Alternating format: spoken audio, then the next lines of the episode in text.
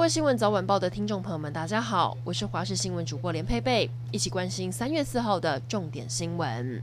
台中有一名妈妈带着两个女儿搭公车，下车时，妈妈先将婴儿车内的七个月大小女婴搬下车，但司机疑似没有注意到，还没有等到七岁的大女儿下车，就将车门关闭离开，导致大女儿从公车上跌落到车轮旁，差一点就被碾过。上午，司机在客运业者陪同下向妈妈道歉，也坦诚疏失。话题人物：桌球界的金童玉女江宏杰、福原爱爆出婚变。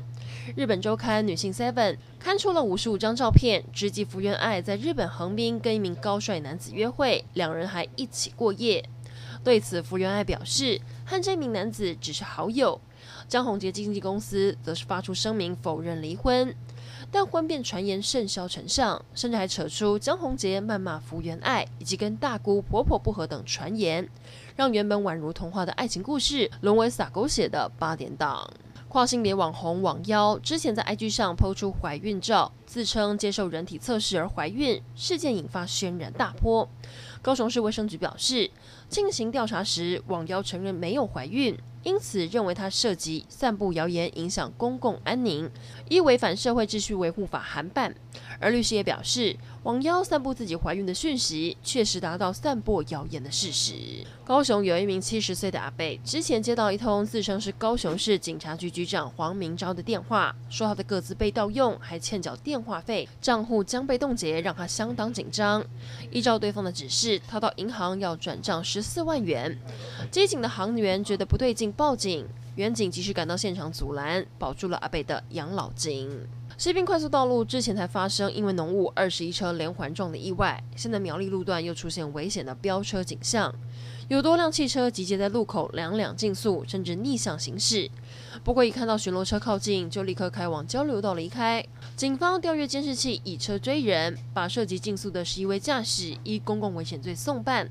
另外，也对二十二部违规车辆开出三十一张罚单。中国的半导体业有救了吗？晶圆代工厂中芯昨天公告，已经跟荷兰半导体设备厂签订采购协议，购买总价十二亿美元，折合台币三百四十亿的晶圆生产设备。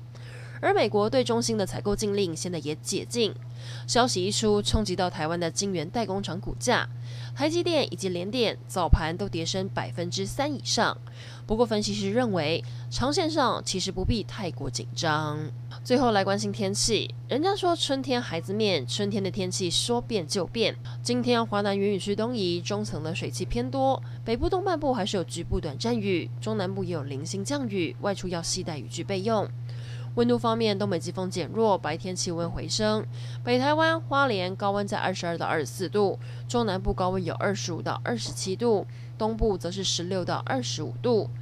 今天周四，未来三天的天气雨就是一阵一阵的。在今明两天，西半部高温回升，越来越暖和，有机会来到二十六到二十九度。明后天有机会起雾，但周末又要变天，将会有一道锋面通过，在星期六的晚上降雨几率会提高。如果六日有计划出游，可能要有预备方案。